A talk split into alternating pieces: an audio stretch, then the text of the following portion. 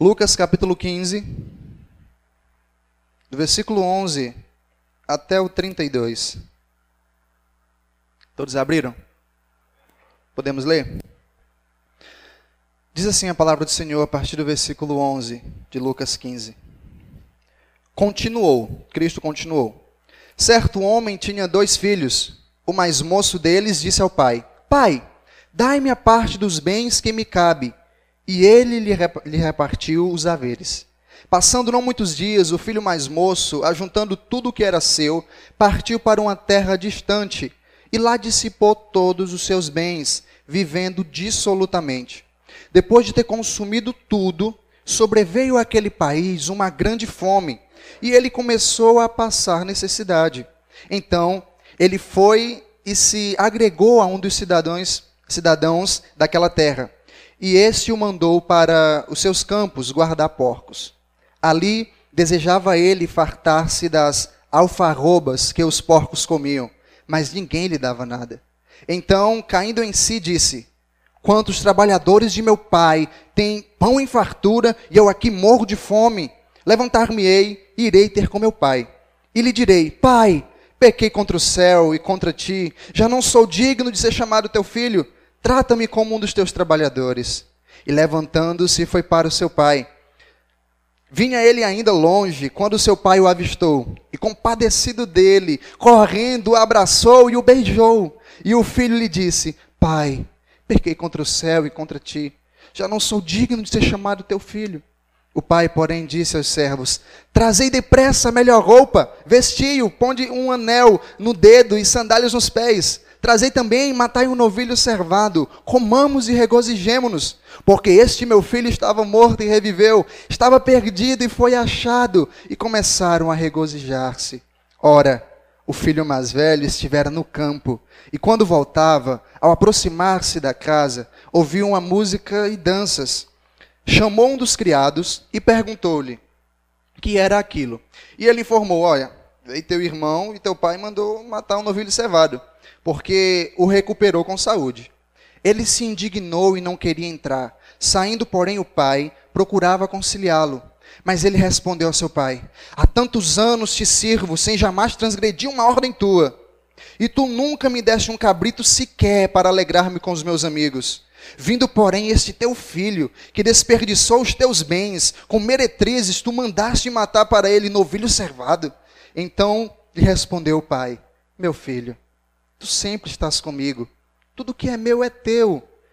Entretanto, era preciso que nos regozijássemos e nos alegrássemos, porque este teu irmão estava morto e reviveu, estava perdido, achado. Meus irmãos, eu já ouvi muitas pregações desta parábola. E creio que você também já ouviu. E muitos mitos foram contados em cima dos púlpitos a respeito dela. Um dos é que este filho é o crente desviado, é aquele cristão que estava na igreja e ele saiu para o mundo. Só que vamos ver essa noite que não é nada disso.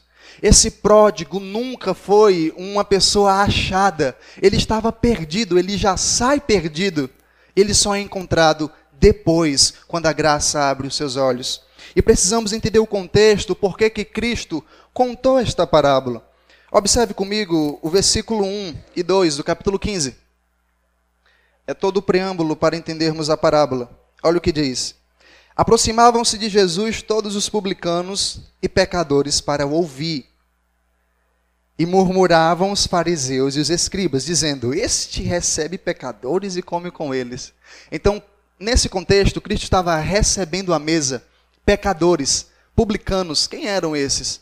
Os publicanos eram aqueles odiados por todos, porque eles colhiam é, impostos, eles arrecadavam impostos. E eles, sendo judeus, alguns até sendo judeus, é, extorquiam os judeus, cobrando impostos para o Estado.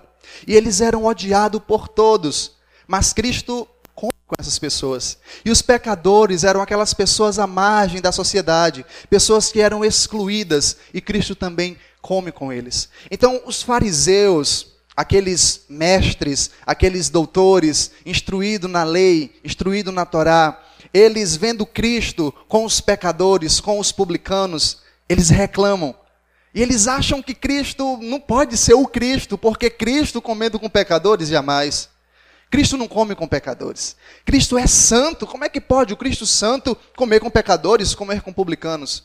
Então Cristo, em sua defesa, ele vai contar algumas parábolas de coisas que estavam perdidas, dizendo que ele não veio para as coisas que já estavam salvas, entre aspas, mas ele veio para as coisas que estavam perdidas. Então eles soltam a série de parábolas e especificamente tratarei da, do filho pródigo. Mas o motivo maior por qual os escribas e os fariseus ficavam chateados porque Cristo estava comendo com pecadores era o que representava o eles via a mesa. O que isso significa naquela cultura? Por que, que eles ficaram tão, tão injuriados porque Cristo estava recebendo eles? Meu querido, você precisa entender uma coisa.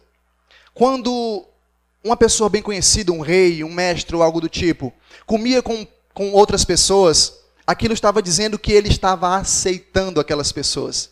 Estava dizendo que ele estava fazendo um tratado de paz com aquelas pessoas. Eram assim com os reis antigamente. Quando eles é, banqueteavam é, e convidavam as pessoas, se assentavam à mesa, era como se fosse um tratado de paz. E os fariseus, nós sabemos bem, a lei só condenava. Uma coisa que você precisa colocar na cabeça: Deus é o Deus de toda graça. É o Deus de toda graça. Antigamente, Cristo para os fariseus era pecador demais. E se Cristo viesse hoje para muitos, ele seria santo demais, porque tudo está invertido. Então Cristo conta esta, estas parábolas e ele continua contando a última. Pode-se dizer que é duas parábolas em uma ele narra a vida do filho mais novo e narra também a do filho mais velho. Pode-se dizer que seria duas em uma. E vamos ver o desfecho dessa história. O versículo 11 inicia: Certo homem tinha dois filhos. Certo homem tinha dois filhos. O mais moço deles disse ao pai: Pai, dá-me a parte dos bens que me cabe. Meu irmão, isso aqui tem uma implicação magnífica para entendermos o, o, o restante do texto. Primeiro, um filho jamais, em hipótese nenhuma, poderia pedir a herança a seu pai enquanto este estivesse vivo. Jamais. Porque, sabe o que, que isso significa? Quando eu chego para um pai, gozando em saúde, digo, pai, dá-me a parte da minha herança. Eu preciso dela. Sabe o que isso significava? Eu quero que meu pai morra logo para me desfrutar dos seus bens. Isso em hipótese nenhuma é concebível. Um, um, filho pedir a herança a seu pai enquanto este estava vivo. O que era aceitável?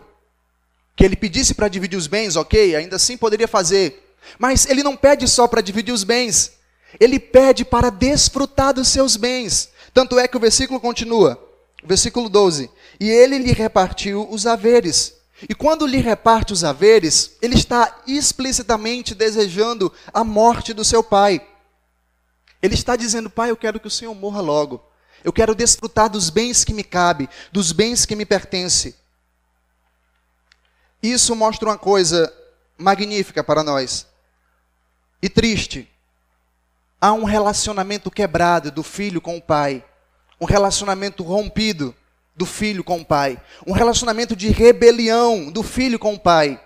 E nessas horas deveria alguém entrar em cena, e esse alguém seria o filho mais velho.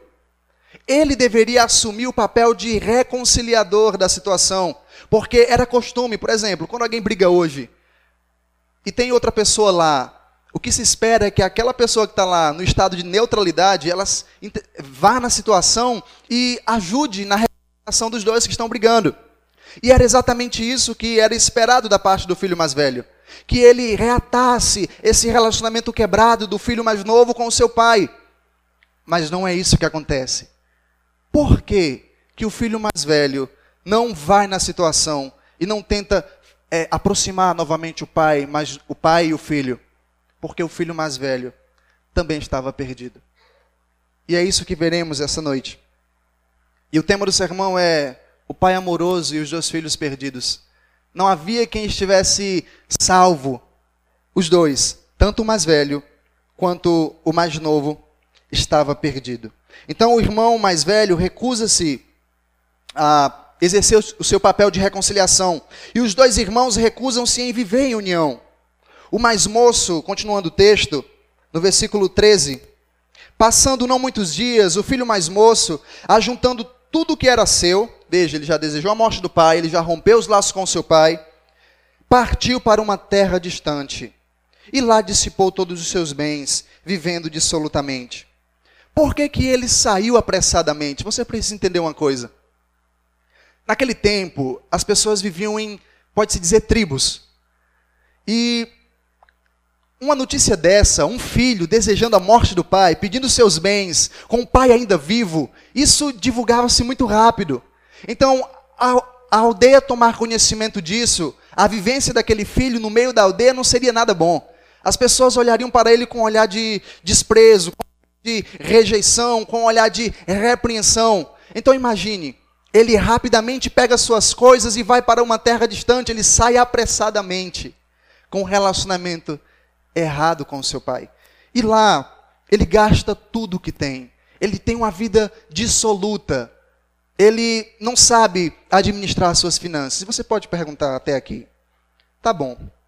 Mas o que é que isso tudo tem a ver comigo? O que é que isso tudo tem a ver com os seres humanos? O que é que isso tudo tem a ver com nós? O que isso tudo quer nos dizer? Isso tem tudo a nos dizer, meus irmãos. Isso é o retrato perfeito do ser humano em sua rebelião. É um indivíduo que ele é rebelde. Ele tem um, relacionamento errado com, com Deus. Ele te, quer viver dissolutamente pensa só nos prazeres daqui. Foi isso que o filho pródigo pensou. E antes de eu prosseguir no sermão, eu quero deixar uma coisa clara. Eu não vou alegorizar o texto e dizer que esse pai é Deus. Mas com certeza eu posso fazer um paralelo.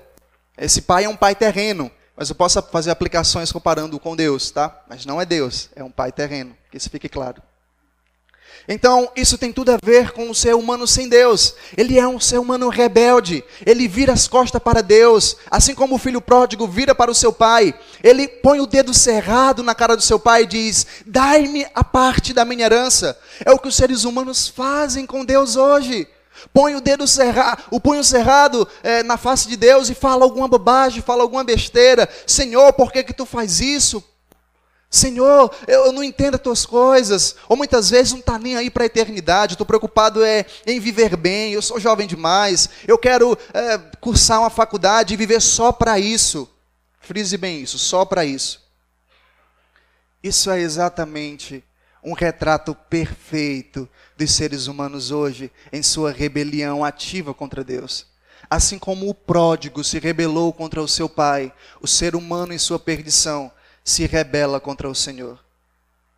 E vai para uma terra distante, o pródigo vai e vai, e lá ele gasta tudo quanto tem. E o versículo 14 continua. Vimos o pedido e suas implicações, agora vejamos as consequências desse pedido do filho pródigo. Versículo 14. Depois de ter consumido tudo, sobreveio àquele país uma grande fome. E ele começou a padecer ou a passar necessidade. Veja, um judeu em um país estrangeiro, novo, inexperiente, tem uma grande fome. Quem você acha que é a primeira pessoa a padecer necessidade? Um judeu inexperiente.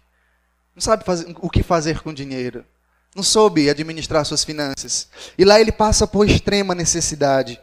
Lá ele passa por miséria. Então o texto continua no versículo 15. Então ele foi e se agregou a um dos cidadãos daquela terra, e este o mandou para os seus campos guarda-porcos. Meu irmão, você precisa entender algo. Nos momentos de fome, grande fome, era comum muitas pessoas irem pedir comida. Então, qual era o meio que as pessoas, que os, os caras que tinham comida, utilizavam para dispensar quem vinha lhe perturbar. Ó, oh, vai apacentar porco, só tem isso. E ninguém queria apacentar porco. Então a galera, não, apacentar porco não. Não tem o que dar. O que é que eu vou comer lá com os porcos? Então isso era um meio para espantar as pessoas que vinham é, perturbar os outros atrás de comida. Mas com o pródigo, o pródigo não, não arrega, não dá para trás. Então ele vai, perturba um homem atrás de comida e ele lhe manda para apacentar porcos, para cuidar de porcos. E lá nós vemos uma cena triste, uma cena decadente, uma cena de pasmar até. Vejamos. Ele, primeiro que já é uma grande imundícia um judeu estar no meio dos porcos. Isso já é muito vergonhoso. Já é muito vergonhoso. Então, o versículo continua, o 16. Ali, lá com os porcos, desejava ele fartar-se das alfarrobas. O que, que é alfarrobas? Quando você leu esse texto, olhou, o que, que é alfarrobas? Alguns dizem as bolotas do porco, lá que o porco come. Não, não é não. Não é bolotas. Alfarrobas, meu amigo, é um, pode-se dizer uma baja de alfarrobeiras, ou seja, pequenas plantas. E existia dois tipos naquele tempo. Existia um tipo que era bom para comer, um tipo doce, mas existia também um outro que era amargo. E esse amargo era dado para os porcos comerem. Os porcos conseguiam catar porque elas eram baixas, eles conseguiam comer, porque em um tempo de extrema fome, essas alfarrobas boas, comestíveis e doces, não estavam tão disponíveis para os porcos. Quem comia eram seus donos. Então, as alfarrobas aqui descritas nesse texto, as baixas da, das planta, da planta alfarrobeira, era amarga. Apenas só os porcos comiam isso. Eram amargas. Então o texto é bem claro e diz: ali, o versículo 16: desejava ele fartar-se das alfarrobas. E algumas traduções ou estudiosos dizem que ele não só desejava fartar-se, ele comia as alfarrobas. Só que essas alfarrobas amargas não têm nutriente o suficiente para manter um ser humano vivo. E é por isso que ele comia, comia e nunca se fartava. Porque essa, essa comida é para porcos, não é para seres humanos. Isso não, não entra bem no organismo de uma pessoa. E principalmente de um filho que era acostumado a ter uma regalias com seu pai e agora está numa terra distante, está sendo humilhado com porcos, está comendo coisas imundas e amargas. E o texto prossegue. Ali ele desejava fartar-se com as alfarrobas que os porcos comiam, mas ninguém lhe dava nada. Ninguém lhe dava nada, ou seja, subentende-se que talvez ele tenha pedido, ele tenha mendigado a outros, mas ninguém lhe dava nada. Então ele ia morrer literalmente mesmo. E o versículo continua, no versículo 17: então, caindo em si. E quando a gente olha, pronto, agora ele, agora ele se arrependeu. Se arrependeu não. Eu vou lhe dizer o porquê que ele não se arrependeu. Então, caindo em si, disse o filho. Esse caindo em si, entenda como aquela luzinha que pisca quando a gente tem uma boa ideia. Boa ideia, aí a luzinha pisca. Entenda como isso. Ele cai em si e diz: Quantos trabalhadores de meu pai têm pão em fartura e eu aqui morro de fome? Não entenda isso como hipérbole, ele estava morrendo de fome mesmo, porque alfarrobas não dá para matar a fome de ninguém. Amarga, sem nutrientes, o organismo não abraça legal. Então ele estava morrendo literalmente de fome. E ele tem uma ideia. Já sei o que fazer. Versículo 18: Levantar-me-ei e irei ter com meu pai, e lhe direi: Pai, pequei contra os céus e diante de ti e já não sou digno de ser chamado teu filho. Trata-me como um dos teus trabalhadores. Por que, que você diz, Guilherme, que ele não se arrependeu? Por conta dessa última frase, quando ele diz: Trata-me como um dos teus trabalhadores. A tentativa do pródigo aqui é se aproximar do Pai pelos seus próprios esforços. A tentativa aqui não é ele se submeter ao Pai, porque naquele tempo, você precisa entender algo. Existia três tipos de servos. Existia o servo, existia o escravo e existia o servo assalariado. Ou seja, o servo era aquele que mandava nos escravos, né, os escravos mais miseráveis eram aqueles que eram mandados por servos. E existia uma terceira classe, os servos assalariados, ou seja, aqueles servos que trabalhavam o dia, iam para suas casas, trabalhavam depois, iam para suas casas, mas recebiam salário era livre. E é exatamente esse tipo de servo que o filho quer tornar-se. Eu quero me tornar um servo assalariado. Ele não quer submeter-se, se humilhar diante do seu pai. aqui ele tem uma boa ideia e ele quer se aproximar do seu pai pelos seus próprios esforços. Ele quer ficar bem com o seu pai com os seus próprios esforços. Porque se um servo assalariado, se ele vai se tornar um servo assalariado, é possível que ele até pague aquilo que ele pegou do seu pai. É com seus próprios esforços. É com o seu próprio, é com o seu próprio eu. Aí você diz, tá bom, já falou muito do pródigo. O que, é que isso tem a ver comigo? O que é que isso tem a ver com nós? O que é que isso tem a ver para nós hoje? Isso tem tudo a ver. Vivemos em um tempo onde as pessoas querem aproximar-se de Deus pelos seus próprios esforços. Vivemos num tempo onde as pessoas acham que o fazer é mais importante do que o ser. Vivemos num tempo onde as pessoas acham que ficarão bem com Deus apenas por frequentarem uma igreja. Nós vivemos um tempo onde as pessoas se iludem. Vivemos um tempo onde as pessoas mentem para si. Elas sabem, elas têm certeza que estão perdidas. Só que ela utiliza a sua mente como um mecanismo de fuga e diz: Não, mas eu vou à igreja de vez em quando. Eu, eu, eu deposito no altar do Senhor os dízimos. Eu sou influente na igreja. Eu sou amigo do pastor e acha que isso é como um álibi para amenizar a sua culpa. Mas saiba, meu irmão, ninguém se achega a Deus por suas próprias forças. Não é pelo fazer. E é impossível não lembrar da cena de ontem na, na peça de teatro, A Casa do Julgamento, lembrar do, do ator João, do personagem João. É João, não é? Onde ele dizia exatamente isso. Não, mas eu, eu sempre doei dinheiro à igreja, eu sempre dei dinheiro à igreja. Então, como assim, Deus, eu vou ser condenado na peça? E ele é condenado porque não é por, por eu me achegar e fazer por conta própria e achar que por meus esforços eu serei salvo. Esse foi o erro do pródigo e esse é o erro de muitos hoje.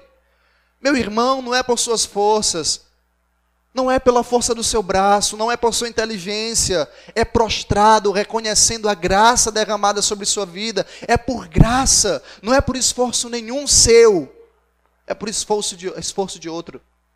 O que você tem que fazer é se agarrar nele, é ter esperança em Cristo. É correr para os seus braços e se agarrar nele com toda a força que tem.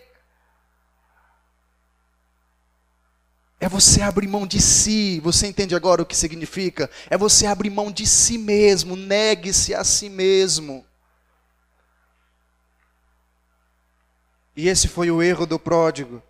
Achar que poderia, com o seu próprio esforço, se achegar a Deus e ter um relacionamento positivo com seu pai. Com seu pai. E esse é o erro de muitos hoje. E o texto continua. Versículo 20. E levantando-se foi. Ele planejou isso. Eu tive uma boa ideia. Eu vou lá para o meu pai, eu quero que ele me faça um dos servos. Servo assalariado, lembre-se disso. E o versículo 20 diz: Levantando-se foi para seu pai. Ele foi para o pai mesmo, ele estava disposto. Vindo ele, ainda longe, quando seu pai o avistou, meu irmão, isso é magnífico, isso é sensacional. E compadecido dele, correndo, o abraçou e o beijou. O que, que isso significa? Meu irmão, era comum, por exemplo, quando um filho se casava com uma mulher que a família não aprovava, era comum se juntar um grupo de crianças, um grupo de jovens, quebrar um jarro e dizer que aquele filho era a vergonha da família. E quando um filho desejava a morte do seu pai, quando um filho pegava as suas heranças, ele ia para um lugar distante ou vivia em rebelião com seu pai, não tenha dúvida nenhuma que esse filho enfrentará a ira daquela aldeia. Não tenha dúvida disso. Então o que que o pai faz? O pai se compadece dele. Você acha que o pai se compadece só porque vê o filho sujo longe? Você acha que é por isso? Não é só por isso. É porque ele sabe que o filho vai até sofrer escárnio, o filho vai até pode até levar surras, tá? Então o pai sabe disso, o pai se compadece do seu filho e o pai corre antes de todos. Porque era vergonhoso um pai, quem quem estuda a cultura do Oriente Médio vai saber disso. Era vergonhoso para um pai, para um homem velho, para um homem já idoso de autoridade correr em público. Então aquele pai, o texto é bem claro, diz, ele corre para o seu filho. Ele sabe o que seu filho vai passar, mas ele toma o lugar de vergonha do seu filho. Meu Deus, como não se lembrar de alguém? Como não se lembrar de alguém? Como não se lembrar de Jesus? Tomando o nosso lugar, padecendo escárnio, padecendo vergonha, indo àquela cruz, sendo esmagado. Meu Deus, como, como os nossos corações não se alegram, como nossos corações não exultam em tamanha salvação obtida. Isso é maravilhoso. Como não lembrar de Jesus Cristo tomando o nosso lugar, homem de dores e que sabia o que era padecer. Isaías é bem claro, diz que ele foi esmagado em nosso lugar. Por que, que ele foi esmagado? Isaías responde: por causa, do, por causa do pecado no meu povo ele foi esmagado por causa das transgressões. E o pai corre, passa vergonha em público. E o pai, então, o abraça. Então o pai o beija. Sabe qual era que devia ser a reação deste filho? Era se prostrar aos pés do seu pai, era beijar-lhe os pés. E o pai lhe tratar com escárnio. Mas o pai não faz isso. E é exatamente, se eu fosse dar um nome a esta parábola, eu não daria o filho pródigo. Eu daria o pai amoroso e os dois filhos perdidos. Porque o, o, o, o alvo principal desta parábola não é o filho pródigo, é o amor do pai. Salta aos olhos. O pai atende o pedido e dá herança a seu filho. E agora o pai passa vergonha em público, sofre humilhação para reatar os seus filhos, laços com o filho. E somente quando o filho vê o que o pai faz, é que ele se arrepende. Como é que você sabe disso? Vejamos o nosso texto. Versículo 21. E o filho lhe disse: Pai, pequei contra o céu e diante de ti. Já não sou digno de ser chamado teu filho. Ponto. Encerrou a fala. Cadê aquela parte que ele dizia que queria ser um trabalhador? Não está no texto. Você lembra que lá atrás ele disse: Pai, eu pequei contra ti, pequei contra o céu, pequei diante de ti, e faz de mim um, um dos teus trabalhadores? Aqui ele não diz isso. Ele só diz: Pai, eu pequei. Eu reconheço. Ele abre mão de si. Graça cai sobre este filho. Ele se arrependeu de verdade. Não tem mais aqui a continuação do texto. Ele não diz, pai, me faz um dos teus trabalhadores. Ele não diz isso. Ele se arrependeu de fato. Ele vê o que o pai faz e se arrepende. O pai, porém, disse aos seus servos: Trazei depressa a melhor roupa. Isso tem outra implicação maravilhosa. Porque o pai vai dar uma festa. Você vai ver no texto. O pai vai dar uma festa. E para a aldeia saber que o pai aceitou aquele filho, ele vai estar com a melhor roupa, com a roupa do pai sobre ele. Então todos quando verem ele com o manto de seu pai, com a melhor roupa do seu pai, saberão que ele foi aceito pelo seu pai de volta. Vestindo, pondo-lhes um anel no dedo e sandália nos pés. Ou seja, ele não será um trabalhador, ele não será escravo que andava descalços, ele será filho. Filho. Isso é magnífico. O versículo 23. Trazei também, matai um novilho servado. Novilho servado, meu irmão, era festa, de, era festa grande. Não é uma ovelha que está sendo morta. Não é carneirinho, é um novilho. Novilho não é para quatro pessoas comer, o novilho é para muita gente comer. Ou seja, o pai vai dar um banquete para todos, venham todos se alegrar. Por quê? Porque ele vai dizer: Porque este meu filho estava morto e reviveu, estava perdido e foi achado. E começaram a regozijar-se. Isso é maravilhoso. O filho já não mais está perdido. O pai o encontra. O pai o aceita. O filho se arrependeu. Que final feliz, mas a história não acaba aí. E agora eu poderia dizer que é a segunda parábola. Se eu encerrasse aqui já seria maravilhoso demais. E o texto prossegue. Ora, o filho mais velho estivera no campo, e quando voltava, aproximar-se da casa, ouviu música e danças. Chamou um dos criados e perguntou-lhe o que era aquilo. É melhor dizer que esses criados aqui que o, que o filho mais velho pergunta, né? Faz a pergunta, seriam crianças, seriam jovens, adolescentes.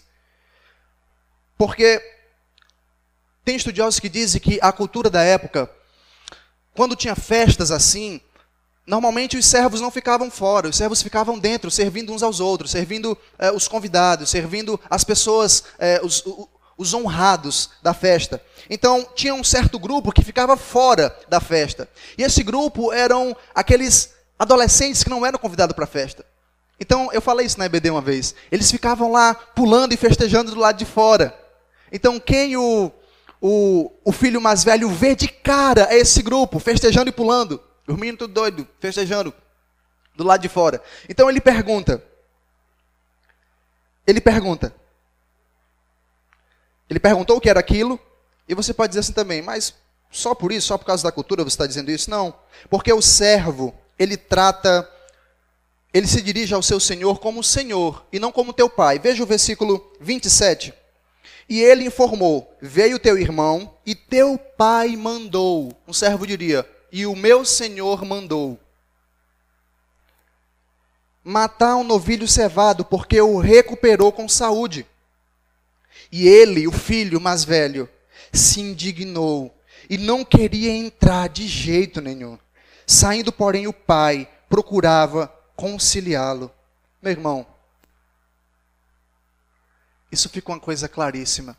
O filho mais velho estava tão perdido quanto o filho mais novo.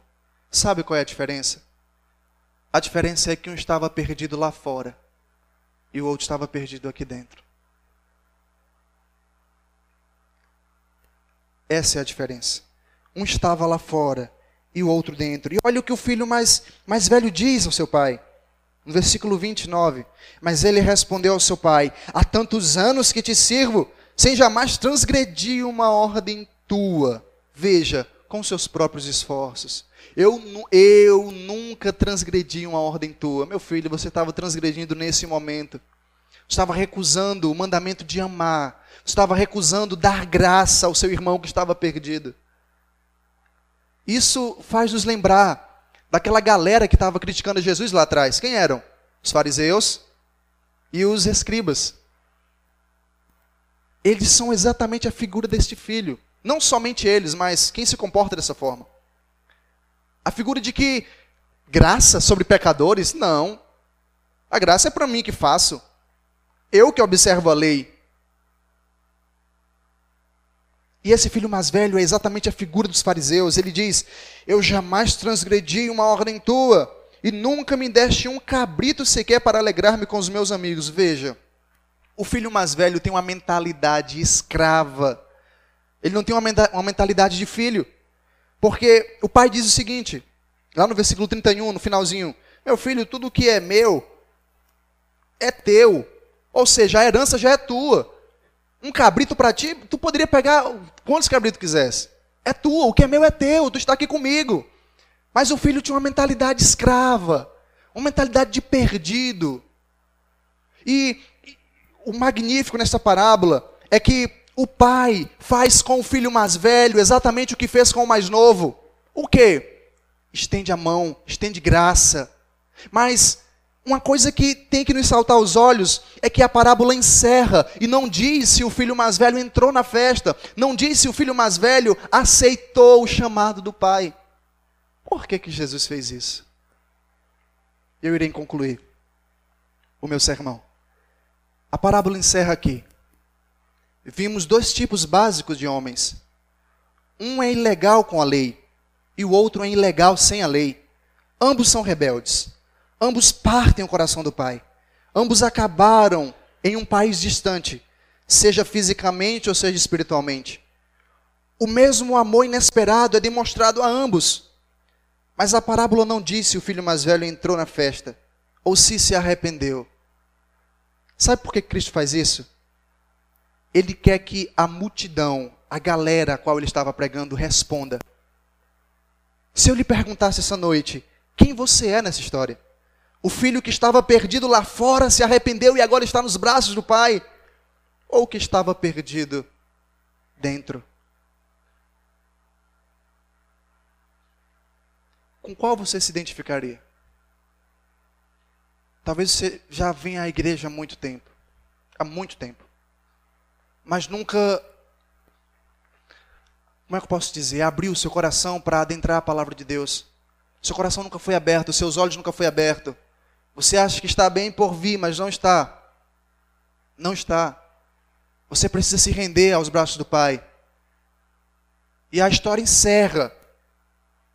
E não diz se o filho aceitou, mas eu pergunto: e você vai aceitar? O chamado de graça. O chamado ao arrependimento. É você que tem que encerrar essa parábola. Dizendo se quer, se vai abraçar, se vai se arrepender, ou se vai continuar a recusar-se a participar do banquete. Essa é a proposta de Cristo. Faz os fariseus pensar. E eu espero que você reflita bem. Se você se identificou com um pródigo, se arrependeu, está em Cristo, glórias a Deus. Mas se por outro lado você se identifica com o filho que está perdido, você tem que responder. Reflita um pouco. Curve sua fronte pense um pouco a respeito disso. Virou comum demais, ficou muito comum nós acharmos que estamos bem. Meu irmão, eu, eu falo muito sobre isso porque isso é muito comum hoje. Isso é muito comum hoje. As pessoas se enganam o tempo inteiro. E disse: Eu tenho Deus no meu coração. Não, filho, você não tem.